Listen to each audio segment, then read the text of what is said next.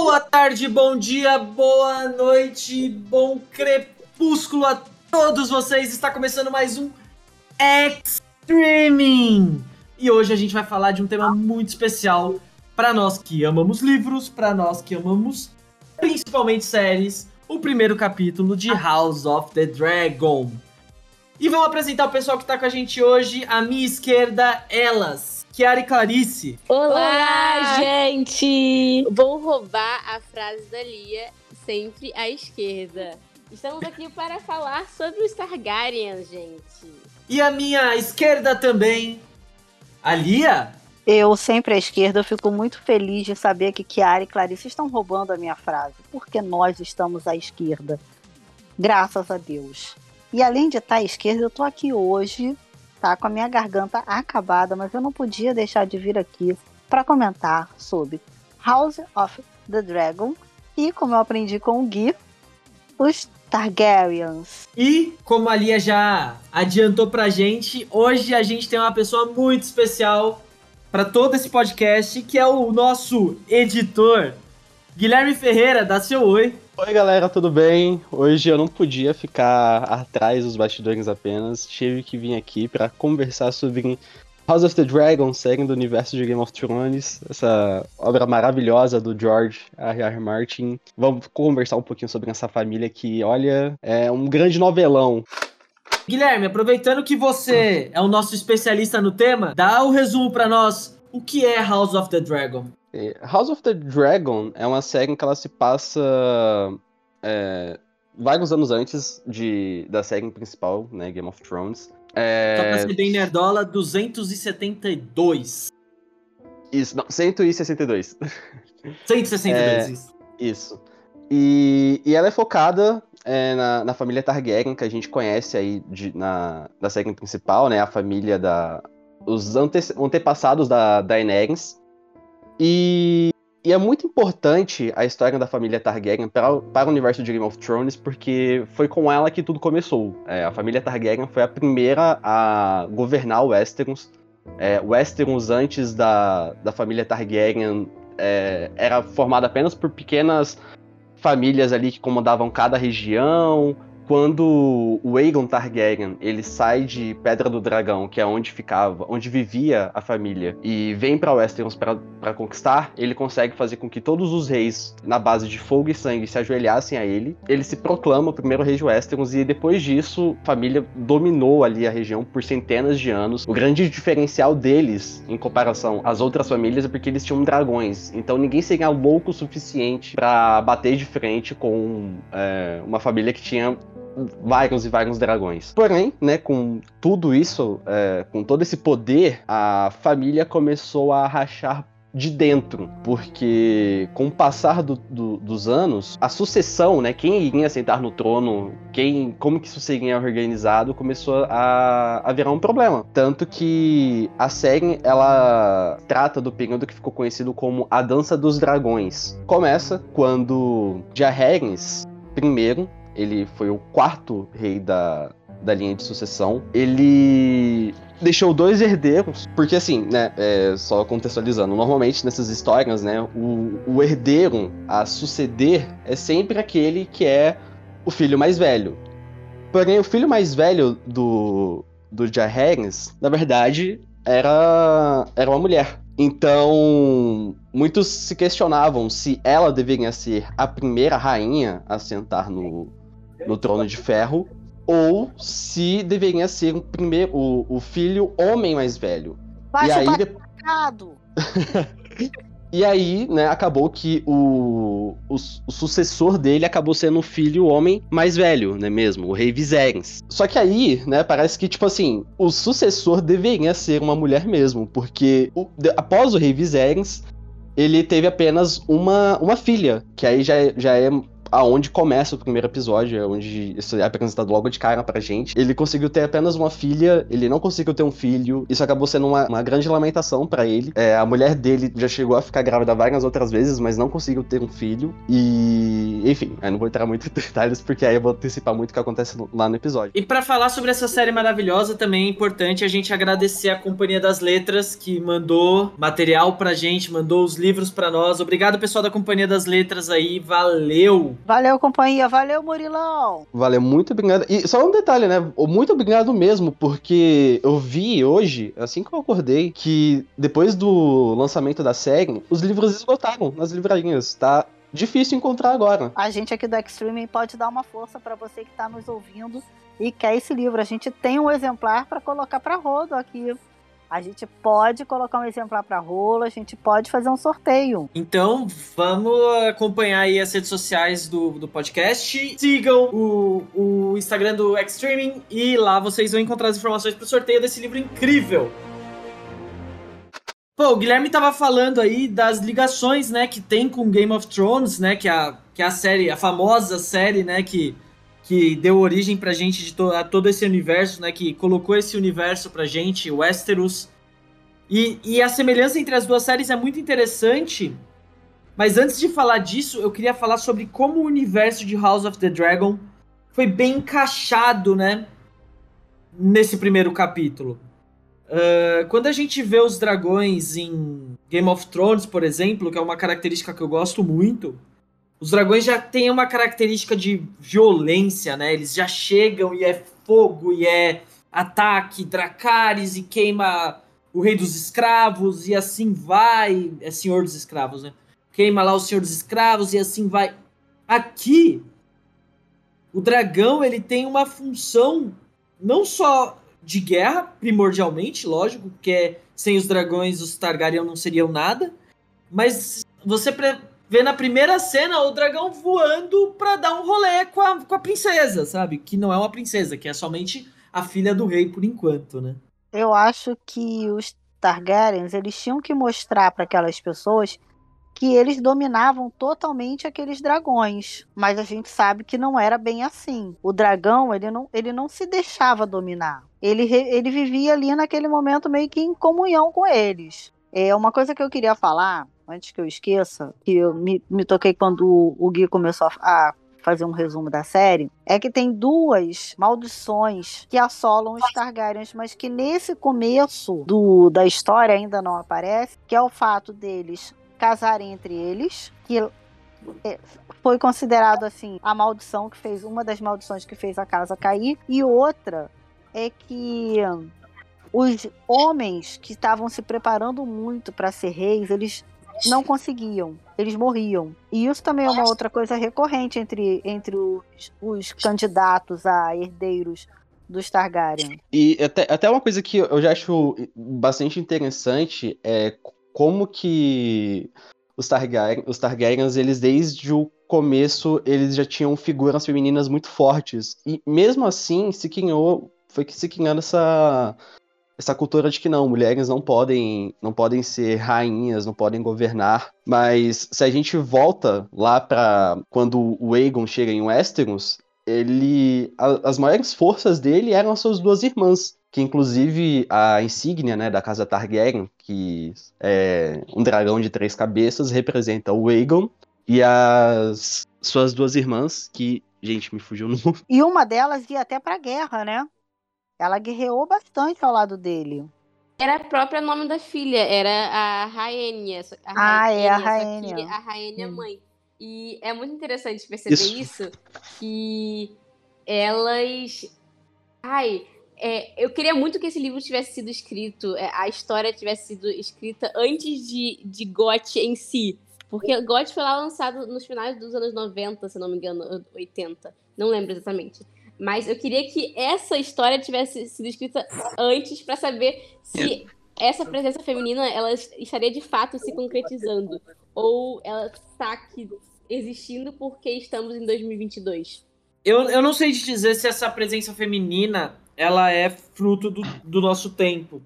Mas eu, Eu, também que acho que não é, não. Eu acho que É, e- mas em GOT tem, em GOT tem muitas personagens femininas, né? E algumas delas em, diver- em diversas tropes, assim, né? Ele não é exatamente a série que trabalha melhor as, as personagens femininas, né? A gente sabe disso.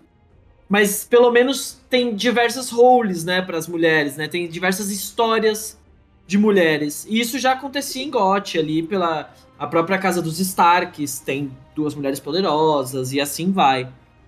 Então eu acho que isso é uma característica do autor de colocar como ele vai trabalhar e a, a discussão vai para outra direção. E mesmo ne- nesse primeiro capítulo, a gente enxerga é, pelo menos aí três figuras muito poderosas, né? A rainha que nunca foi, que depois a gente pode falar um pouco mais sobre ela. A, a, a, a rainha consorte, que é a Emma Arryn, eu não sei se eu não sei a pronúncia exata desse nome, me faz sofrer muito. Que é a Emma Arryn e a filha. Então, pô, tem três vertentes aí, uma mais guerreira, uma que entendia a função dela como uma, um ventre que ela, que ela até chamou, né? Ela chama de ventre real, né? Com a função de ter filhos, e uma que desejava ser rainha de fato, assim. Então, é, existem, existe mais de uma personagem, mais de uma role, né? Vamos dizer assim. E se você reparar em, em toda em toda a trilogia, que não é trilogia de GOT, a presença feminina, ela, ela é assim. Ela é visível em toda, em toda a série dos livros, porque tem a, a, a mulher que trama, que a gente só fica sabendo lá no final, depois de, de cinco livros, que foi ela que matou o marido para poder ficar com o amante. Então você vai vendo que as mulheres elas estão envolvidas ali em tudo, em tudo. Mas eu acho que o protagonismo feminino no Casa do Dragão, ele não é fruto do, do, do momento atual, não. Eu acho que ele é um livro que, se eu não me engano, ele foi escrito há uns 11 anos. O tô livro, o Fogo e aqui, ó. Sangue, o Fogo e Sangue ele foi publicado em 2018, só que é, até uma coisa que é interessante comentar sobre esse livro é que a muitas das histórias contadas nele já foram citadas anteriormente, tanto nas crônicas quanto em um outro, li um outro livro que é, expande todo o universo da- das crônicas que se chama O Mundo de Gelo e Fogo. É, só que aí, nesse nesse caso, esse livro ele é mais focado em várias outras, é, em várias outras famílias, locais, é, grupos, enfim. E, e aí, nesse livro, o Martin ele quis expandir o que ele já tinha apresentado antes. Então, tipo, toda essa história da dança dos dragões, ela já tinha sido contada bem antes desse livro sair. Talvez tenha sido nesse período de 11 anos antes mesmo, que a Lia citou. Tô aqui esperando as meninas do tópico sensível para ver se elas vão, se elas vão aqui teorizar e criticar uma, uma coisa que, que que passou por todos os episódios de GOT, todo mundo criticava. E eu quero, quero saber se nessa, nessa série eles vão continuar fazendo do estupro um fetiche. Sim, gente, sim. É, essa- olha, é, a ambientação, a, o primeiro, a primeira parte assim que chama atenção nessa nova série é a ambientação que, que é diferente da de GOT. Parece um ambiente menos sujo. Em GOT, parecia que estava assistindo a. Ai, era uma sensação de sujeira aquela série. Mas essa série tá passando uma, uma sensação diferente. No entanto, ainda trazem é, coisas chamativas para atrair as pessoas, como o sexo, a bebida, e como se esse tempo esporadicamente criado fosse, fosse, fosse regado de bebidas de, de sexo, de poder, e não houvesse o amor. Por exemplo, a, a- a- tipo, a gente foi assistir o primeiro episódio e teve um abraço entre pai e uma filha. Aí eu falei assim, gente, isso teve em gote? Aí eu falei assim, cara, que coisa diferente, né? Um abraço entre pai e uma filha. Foi, foi um sentimento, um sentimento real, um sentimento é, é, humano. E eu, nossa, eu, eu parei pra pensar, eu falei assim, cara, eu nunca tinha visto isso. E em relação a, a- aos acontecimentos, tanto de GOT quanto dessa série, eles traziam muitas coisas desnecessárias. Eu acho que tem aqueles bordéis que é, existem aquelas mulheres ali que estão é, estão trabalhando pelo, pelo alimento, pelo às vezes pelo poder que elas querem obter através daquele, daquele ambiente. E já teve isso no primeiro episódio. Não foi um estupro, mas tem aquela coisa do da pornografia, que parece que uma pornografia pura. Aí a Clarice me chamou a atenção. Que isso, gente? Que isso? Aí eu falei assim, calma, Clarice, ainda tem coisas que vão te incomodar mais. Vão te incomodar muito mais. E Aí... aquilo tudo foi tão desnecessário que eu achei que tudo aquilo fosse se justificar porque ia mostrar ele fazendo o discurso onde ele se colocava como rei. Mas a gente não escuta esse discurso dele. A gente só fica sabendo o que ele falou no dia seguinte, quando ele tá lá na reunião com, com o irmão dele, que é o rei. Sim. E aí eu pensei, gratuito, completamente desnecessário tudo aquilo. Aquilo não contribuiu em nada para a história, absolutamente nada. Exatamente, exatamente. E tem, tem esse ponto, é, e o que nos deixou desconfortável, assim como essa, essa característica desse, desse acontecimento, foi e parto da, da esposa do Zeris, que, nossa, eu, eu tive que fechar os olhos para assistir aquilo. Porque. A cena foi horrível. Não, foi extremamente Para uma mulher deve ser uma. uma aquilo, isso, essa cena, para uma mulher especialmente, deve ser um bagulho extremamente doloroso. Sim, assim. E, e pra e... parar pra pensar que não teve um, uma motivação, porque o, o, o parteiro, parteiro que se fala, não sei, falou assim: ou. É o mestre. É, mestre. É uma mestre. Pessoa, ó, um bebê ou a esposa. Só que poderia ter o bebê e a esposa. Só que no final não foi nem a bebê nem a esposa. Então, é. falando nessa cena, eu achei animal, sabe por quê? Não a cena do, do corte, tá?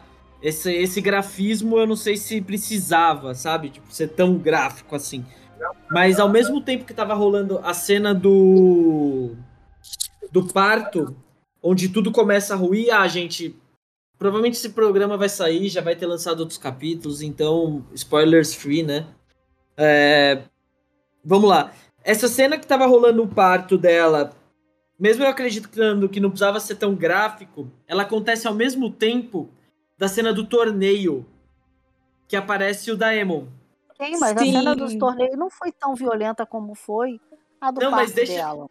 Não, isso é o um ponto interessante, mas só para vocês. Porque eu, quando eu vi essas duas cenas acontecendo ao mesmo tempo, eu tive uma sensação que ali era todo mundo que estava lutando pelo poder estava de fato lutando. Então você acha que ela estava lutando por ele? Pelo não, Viserys? Não, não, o Viserys tomou a decisão de guerra dela, ela estava lutando a batalha dela. Ela canta essa bola um pouco antes ali no começo, quando ela olha para a filha dela e fala assim: nosso, nosso, nossa batalha, nosso campo de guerra é o parto.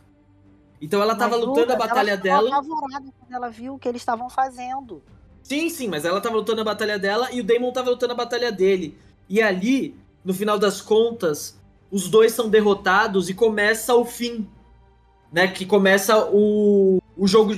E a partir daquilo o jogo de trono começa a partir daquelas duas derrotas simultâneas, que quando o, o, a mãe, né, o, a mãe, o rei e o filho se pedem, é uma batalha pela, pela continuidade daquela casa. E quando o Demon perde, Damon perde aquela batalha, o Doctor Who, perde aquela batalha pro... Esqueci o nome daquela casa nova, né, que é uma casa do, do, de danesa, né, bonito tal, o cara é bonito, charmoso. Ele perde aquela batalha, as duas derrotas ocorrem juntas. E eu acho isso acho que essa jogada foi muito incrível por parte da, do roteiro, assim, né? Fazer essas duas derrotas acontecerem ao mesmo tempo, e aí a, a, a menina que se torna princesa se torna de fato a terceira via. E é a primeira vez que a terceira via não me parece tão ruim. Mas a, a, é, ela é a terceira via daquele momento. Depois dessas duas derrotas acontecerem simultaneamente ali, quando ela, ela se torna a terceira via automática, assim, nossa, isso explodiu minha mente de um jeito que eu ainda preciso melhorar para os próximos programas eu vou conseguir interpretar isso melhor, porque tá muito quente a série em mim ainda. Mas eu quero que ainda venha mais discussão sobre isso, porque as duas derrotas e a terceira via se ergue ali, né? É bem legal isso. Sou até um pouco como Guerra das Rosas, né? Eu vou te falar então uma coisa. Eu vou polemizar aqui. Eu não achei que ela estava lutando a batalha dela, porque a partir do momento que ela vê o que eles estão fazendo, ela entra em desespero.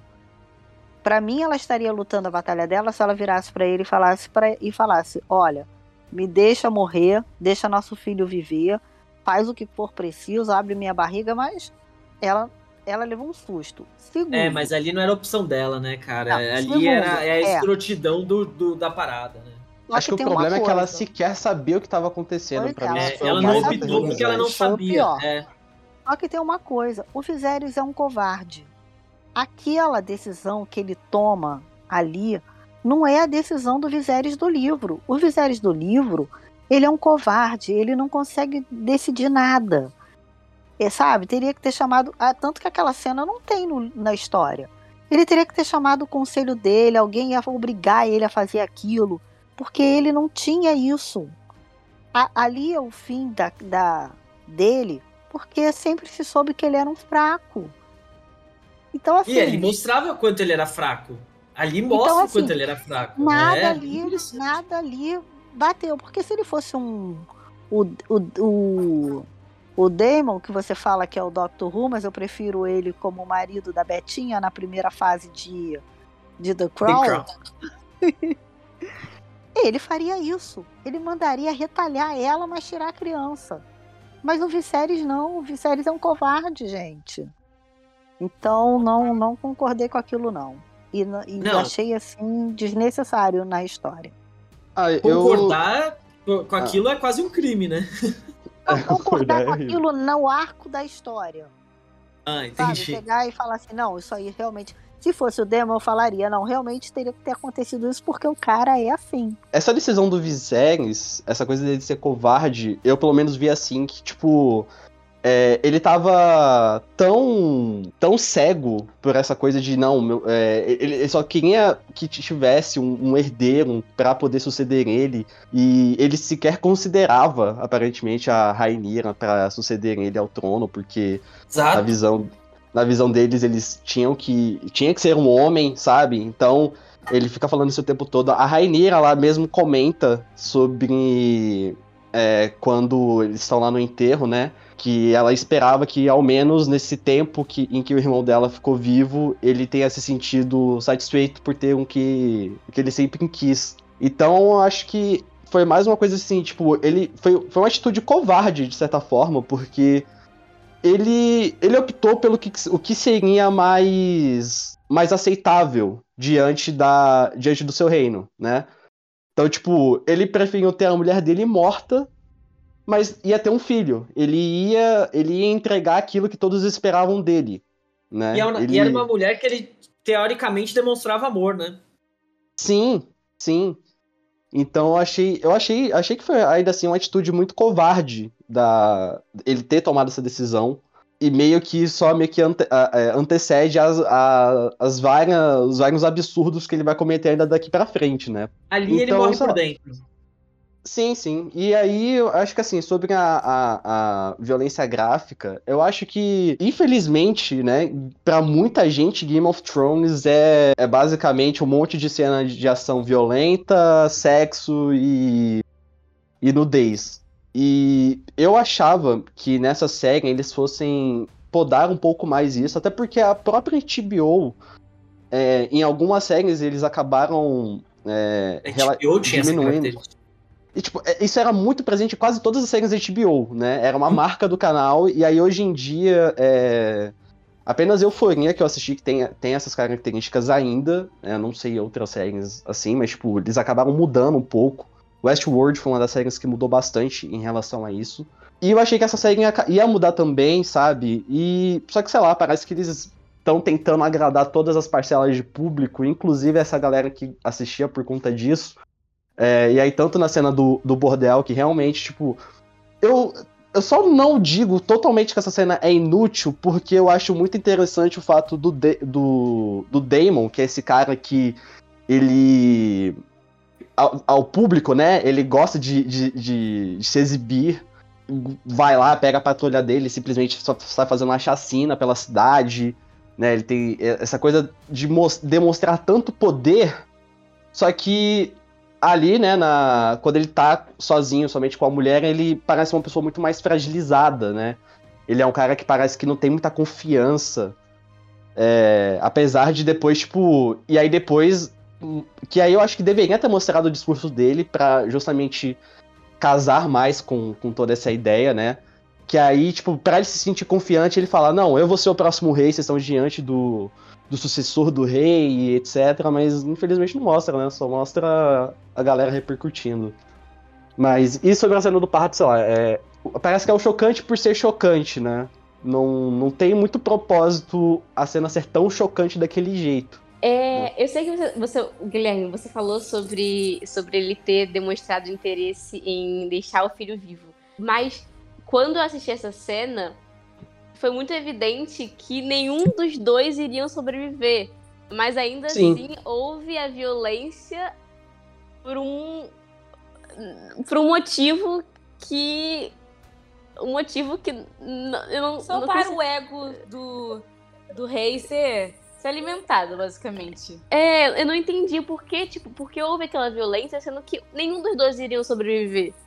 Sim, sim. É, então, isso que é uma coisa que realmente depois torna toda a cena mais desnecessária ainda, né? Porque eu acho que o chocante, por, sabe, para você querer chocar a audiência, você não precisava daquela cena de violência. Acho que só o fato dele ter dito, quase sem nem pensar direito, que ele queria o filho dele vivo e não a mulher. Tipo, quando eu vi a cena, eu fiquei, caraca, esse cara é louco. E. Então, a gente tipo... perdeu. Era aí que podia ter cortado e passado direto pro enterro, né?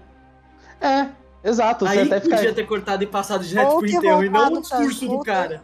É. Vou ter voltado para justas, né? Voltava lá para aquela, pra aquela batalha deles. Voltava pra é, e não, e não cortar o discurso do cara no, no, no, no bordel. Lia, em cima do que você falou sobre o, o livro e sobre a série é, serem tão diferentes, eu notava isso com, com Gotti. Eu só, eu só assisti a primeira temporada, mas eu consegui ler os dois livros e parte do terceiro eu notava como a violência no, na série ela era muito mais explícita. É, quem lê o livro acaba gostando da série, acaba virando fã. Eu sei que muita gente, eu via muito é, contato no Instagram literário que aclamava a série e tava lendo o livro ali junto. Então, não reclamavam da, da violência, da, da, dessa coisa explícita, mas é, é diferente mesmo, porque no livro não tem essa, essas tamanhas, tamanhas é, tamanha nudez, não, não fala sobre isso, sabe? A gente pode imaginar, mas não fala tão, tão, tão de modo tão evidente quanto a série mostra. E... Então você tocou no meu ponto. É, Termina, sim. depois eu falo. Não, e, e, é basicamente isso, porque quando, quando a gente lê, primeiramente, eu, eu diria que poderia ser, ser, ser dois públicos, o que lê e o que assiste a série, porque é, a série em si tem, tem pontos que se encontram, mas eles não se encontram por serem ambientes diferentes, porque a, o fogo e sangue da série é totalmente diferente do fogo e sangue da, do livro. Porque o livro você está falando sobre domínio, sobre poder, e não está contando ali a violência, a violência da guerra, do, do braço cortado, da, da espada, não dá na espada, no, no olho. E a série está mostrando isso. Sim, é uma característica da HBO, né? A HBO trabalha muito com essa. Quer dizer, mas... trabalha, passou a trabalhar menos, mas eles trabalham muito com esse gráfico, né, da parada. Tipo, antigamente tinha crítica que as pessoas chamavam, citando a questão da nudez, né, que a gente conversou, que a HBO fazia hora peitos, né, tipo, que era real, assim. Toda série tinha uma quantidade de horas ou de minutos onde apareciam mulheres nuas. É, essa característica ela, é, ela, é, ela, é muito presente na série da HBO, não importava qual era a história. Agora, pelo menos, é, espera-se que eles trabalhem isso de maneira mais humana, vamos dizer assim. Então, a gente estava no, nos bastidores antes de começar a gravar, conversando sobre como foi começar a ver a série. E aí o Lucas falou uma, uma parada que eu achei muito interessante, que a gente começou a contar assim. Ah, eu tava lá distraído pensando a série é só isso, só isso, de repente acontecia uma coisa, eu, opa, o que, que é isso? O que, que aconteceu aqui? Aí eu queria que o Lucas contasse a, a dele. Nossa, me relembra. Tava lá vendo a série, o primeiro episódio era só peito, peito, peito. Não, E não, aí- é, tipo, é bem isso. Eu tava lá. é, eu passei isso com o Got e depois eu passei agora de novo, né? E aí aconteceu E era- uma coisa, você, opa, o que, que é isso? O que, que é isso? É que foi bem isso. O, o- os produtores, né, os showrunners, o que, que eles fazem nessas séries? Eles te distraem com essa quantidade de coisa. Com a, com a violência, com tudo isso que não importa pra história, né? E de verdade não importa. Eles te distraem com isso e depois eles colocam um detalhe, e esse detalhe é o que vai mudar tudo. No meu caso, o detalhe que me pegou aí foi a ascensão dela como terceira via. No GOT foi quando jogou o menino pela escada depois de uma cena de incesto, sabe? Tipo, você sai daquele negócio, ah, é peito, é peito, é peito, é peito, é peito, ah, é um braço cortado, é peito, é peito, é peito. Pum! Opa, aqui tem alguma coisa interessante pra história, entendeu? E talvez isso seja. Eles usem essas ferramentas pra distrair o público mesmo. E quando acontecer alguma coisa, essa coisa importar. Sei lá, existem modos, na minha opinião, melhores de fazer isso, mas é uma estratégia que eles utilizam, né? Eu só queria iniciar um momento de ódio gratuito aos showrunners de Game of Thrones, o D.B. Que tá tendo a meia hora já, praticamente. né?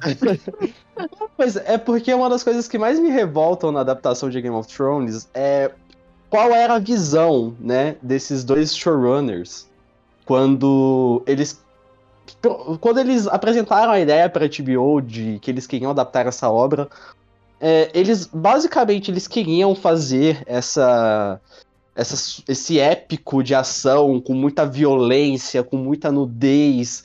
Eles queriam trazer esse monte de coisa Porém, é, isso precisaria de, de muita, muito, muita verba. E então, eles acabaram fazendo as primeiras temporadas mais. é, a- a- a- apesar de ter muita nudez, né? Mas eles que, meio que diminuíram um pouco na violência, eles focavam um pouco mais em, em diálogos, eles queriam fazer uma coisa mais é, aprofundada e que pra mim é- era o ápice de Game of Thrones, né? Tipo, não era violência, não era nudez, era a- a- as tramas políticas, era como cada personagem se movimentava ali naquele grande jogo de tabuleiro, era as conspirações, eram as traições que rolavam e, tipo, você não esperava às vezes algum- alguma traição vindo e era, era impactante isso.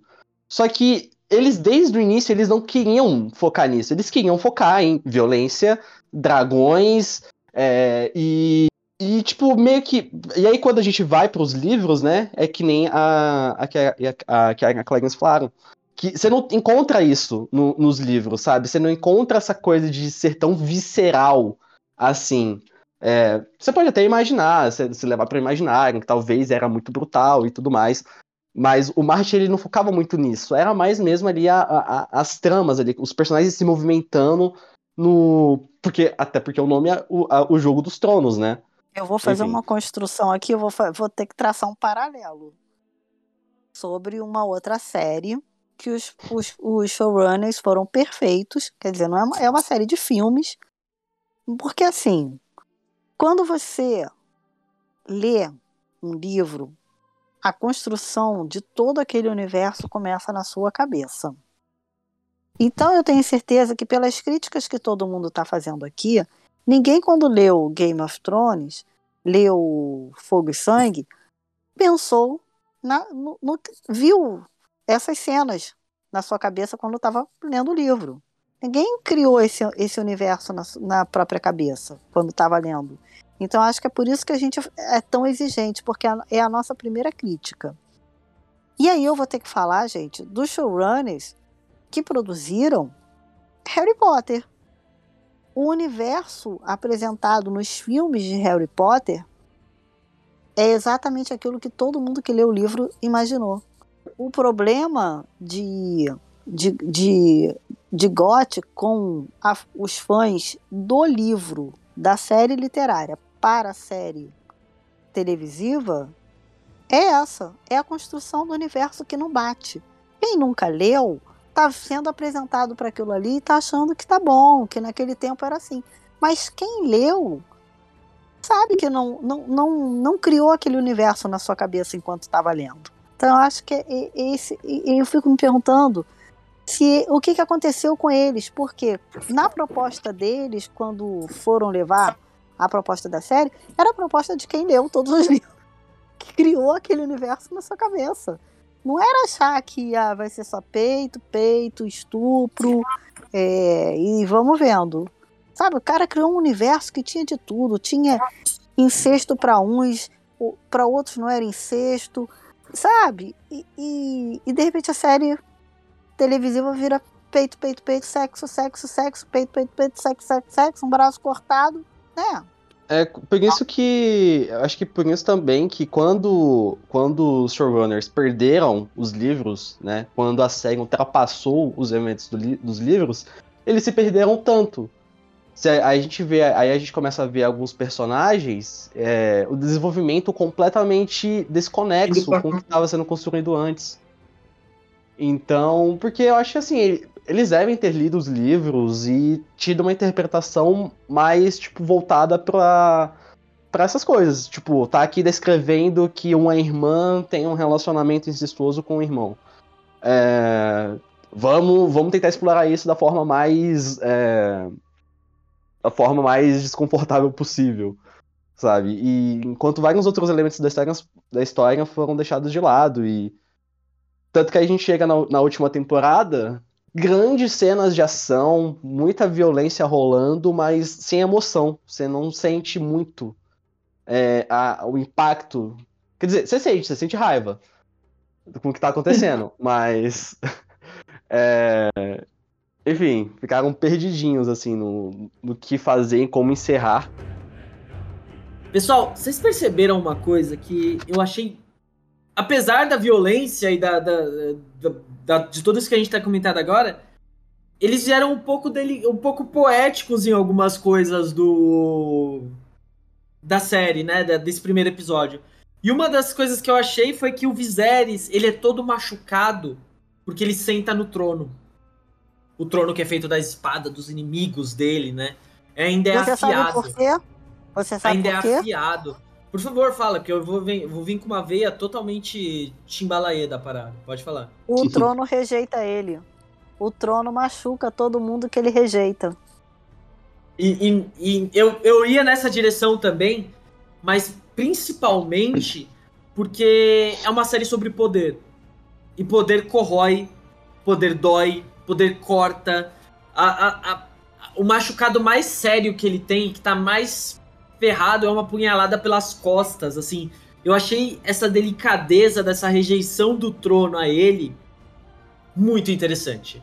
E para quem teve contato com os livros e para quem conhece a história mais a fundo, esse é o easter egg do coração para mim, assim, tipo, pô, o cara sendo esfaqueado pelo trono, os inimigos dele e o trono rejeitando ele. Nossa, eu acho isso animal, eu achei isso muito bom, assim, e não tem cura a, o corte que faz, sabe? Tipo, eu acho animal, assim que, que vocês acharam dessas, dessas pequenices, né, da, da série? Ah, eu achei incrível. Até visualmente, é, porque o Trono ele, é, ele é diferente do daquele que tem em Game of Thrones. Uhum. Ele é mais parecido com o que tem nos livros, né? Todo aquele. É, primeiro, quando a primeira cena onde o, o, trono aparece, que é quando o, o Aegon tá sentado nele, e aí você tem aquele, aquele monte de espada em volta. É um é algo nada convidativo, né? Tipo, e, e, essa, e essa coisa dele se cortar quando ele senta é, é um detalhe muito, muito bom mesmo. Esse livro trouxe uma nova perspectiva sobre o trono, porque já tinha explicação, mas nós não uhum. tínhamos prestado tanta atenção que o trono era resultado de, de espadas dos inimigos.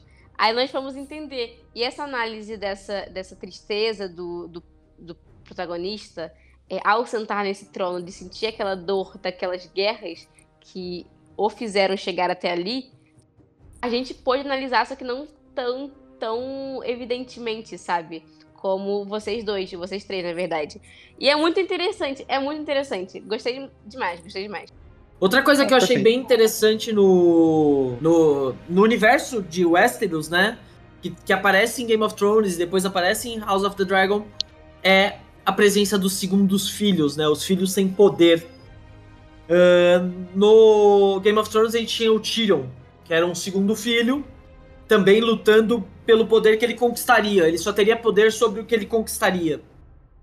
E aí aqui aparece o Hightower, que é a mão do rei também.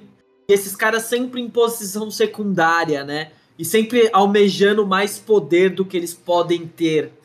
Então, essa é uma outra coisa que eu achei muito legal que se conversa, né? Que nem sempre todo mundo que tá naquele conselho é poderoso. Esse cara, ele sofre exatamente do contrário. Ele sofre da falta de poder, porque a família Hightower é extremamente poderosa, mas a mão do rei, não. A mão do rei só é um conselheiro high, um conselheiro querido, né? Sim, é uma visão que eu tinha é, diferente dessa da House of Dragon é que a Mundo Rei, na verdade, ele não é uma não é um lugar de tão prestígio porque não foi conquistado. O irmão é, do protagonista nessa, nessa nova série, ele conquista aquele lugar. Não, não parece que foi dado da mesma forma uhum. que teve aquele, aquele, aquele local dado para é, pro, pro, pro um personagem de, de GOT que traiu o, o Ai, gente, eu esqueci o nome dele. Só sei que ele traiu. Não era o Mindinho? Era, o Mindinho, era. O Mindinho. Era, acho que era o Mindinho, não era? era acho que era o Mindinho. Era o Mindinho, era o Mindinho que envenenou o rei. O Mindinho traía todo mundo. É, isso. Sim, sim. E na, na, minha concepção, aquele lugar dele não foi conquistado, foi dado. Aí é uhum. é diferentemente. Dessa, dessa, não, diferentemente do, do, do Daemon. O Daemon, pra mim, foi. O Daemon, no... ele não se tornou mão do rei, mas o que ele conquistou ali de poder foi conquistado, né? Quando ele entrou, Sim. ele pegou o que ele recebeu e mostrou: Ó, meu poder tá aqui, eu fiz os Golden Claw. Sim, exatamente. Meu poder tá aqui. Eu tenho dois mil homens que servem só a mim, sabe? Tipo, eu acho isso animal também. Uh, outra coisa que é. Outra delicadeza que eu também achei animal vocês viram que a adaga aparece? A adaga que vai matar lá o. Ele Sim. aparece na mão do, do Viserys. Eu achei isso animal, cara. Isso assim que ele menciona. Assim que ele menciona, né, sobre um Targaryen estar no trono para poder liderar todo mundo. E aí tá tocando de fundo o tema da Daenerys Game of Thrones e, e mostra a adaga. Achei isso, esse detalhe muito legal. É, só um é. complementozinho, é. só um complementozinho sobre o Otto, o Otto Hightower. Sim, que... sim. Não, é uma coisa que eu, eu, eu, fiquei pensando aqui, mas acabei não falando, que eu achei engraçado quando a, a Karen e Clarence estavam falando do, do, que acharam bonita a cena de um pai e a filha se abraçando, né? Que é uma coisa que não tem muito em Game of Thrones. Mas aí, paralelamente, tá lá o, o, o Otto Hightower meio que aliciando a, a filha dele a. aliciando a própria filha a chegar lá no, nos dormitórios do rei. E pra meio que manipular ele, né? Porque. É, spoiler alert, né? Do, do que vai acontecer nos próximos episódios. O Viserion vai casar com a filha do, do Otto. Então, tipo. Cara, olha o que o cara tá fazendo pro poder também, sabe? É, não, é, é o segundo filho. É, é aquele lance olha, do segundo filho, né, mano? É olha, muito foda isso. Sim. Nessa parte, é, eu não vi nem como um aliciamento de, de manipulação, mas como um aliciamento de servir ao rei. O que foi de um de aqueles favores sexuais que envolvem muitos, muitos temas assim é, ruins. Então, quando eu vi aquela cena, eu tirei aquela. Quando eu falei do, do abraço, eu tirei essa parte negativa. Porque é, para mim não era manipulação. Não, ele não ia usar a filha para manipular o rei mas ele estava usando a filha para é, fazer com que o rei não se, se sentisse tão isolado e tão é, atingido pela dor do, da morte da, da esposa e do filho. É... Eu não, eu acho que ele já pensou em colocá-la. Eu também, eu também vi isso. É, filha, vai lá, que, e, é, é, vai lá e, e, faz um filho com ele, sabe? Tipo, para mim foi um esquema assim, sabe?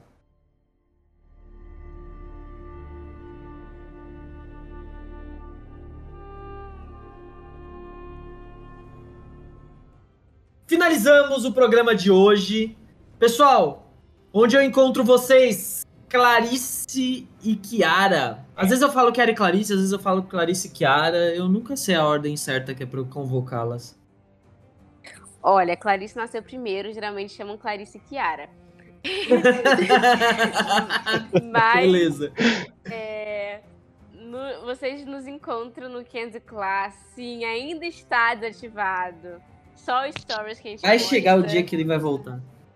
É, gente, assim, a vida universitária não está permitindo E quando permite, a gente, a gente arranja motivo pra não. não postar nada, não criar conteúdo. E por enquanto é isso. A gente, vocês nos acham também em projeto de extensão na faculdade, em briga de internet. Com certeza, briga de internet, Internet. a gente continua lá. É, a gente continua. Lia, onde eu te encontro? Gente, vocês me encontram no meu próprio perfil, lia.alaís, H2Ls-A-I-S, de sapato. Não me chame de Lia Laís, é Lia Alé, por favor. E vocês me encontram também logo ali, no vizinho, o Troco por Livros, um meu outro podcast com meu amigo Damian. A gente tem um projeto muito legal que a gente conversa sobre livros. Dá uma olhada lá, procura a gente, Troco por Livros. Vou trazer o Damien mais uma vez pra cá. Ô, Guilherme, meu rei, onde eu te encontro? É, vocês me encontram no o arroba o retalho, é, tanto no Instagram quanto no Twitter. É, a gente também tem um site que é www.oretalho.com.br, onde a gente está trazendo diversas pautas sobre cultura pop, é, na medida do possível, porque tá saindo muita coisa ultimamente, falar sobre tudo é muito difícil, e mas a gente tenta. É, lá no site tem notícias, né, sobre o que, que tá acontecendo aí no dia a dia. E vocês também podem me encontrar no meu Twitter pessoal, arroba Ferreira, sem o I, é Ferreira. E onde eu tô comentando sobre as coisas que eu não posso comentar em nome da empresa, né, entre aspas, porque senão a gente nunca mais é convidado pra nada. Então, enfim. é, E vocês também têm alguns podcasts aqui no Spotify, já que aproveitando essa Podsfera aqui, no Retalho Cast. é, a gente tá meio que. A gente parou é, de fazer uns programas assim, mas também tem vários programas que a gente já fez no passado bem legal sobre.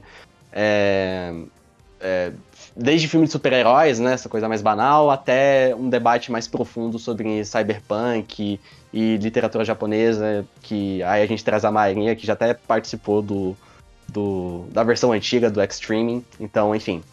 É, bastante coisa aí. E eu, Lucas, você encontra no meu Twitter, onde eu basicamente falo mal das coisas, em- que é arroba Ferrer Lucas com K e sem A. Então, Ferrer Lucas, que é meu nome. E você me encontra toda segunda-feira, das 8 às 9, das 8 às 9 e meia, dependendo do ânimo, às 10, fazendo a rádio, a rádio Emo lá na, no, no- na Twitch do Quartemo. Se você gosta aí do rock dos anos 2000, vem comigo que vai ser massa. E é isso, pessoal. A gente se despede, todo mundo dando tchauzinho. Tchau! Gente, Tchau! beijo! Nos Um, escutem, dois, três e- dê cinco estrelas! Nada cinco estrelas, compartilha!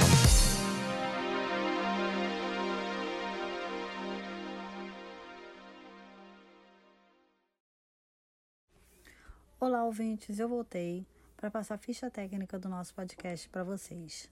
Na verdade, não se faz nada sozinho e aqui a gente também não faz. Na direção e produção, Lia Lé e Guilherme Ferreira.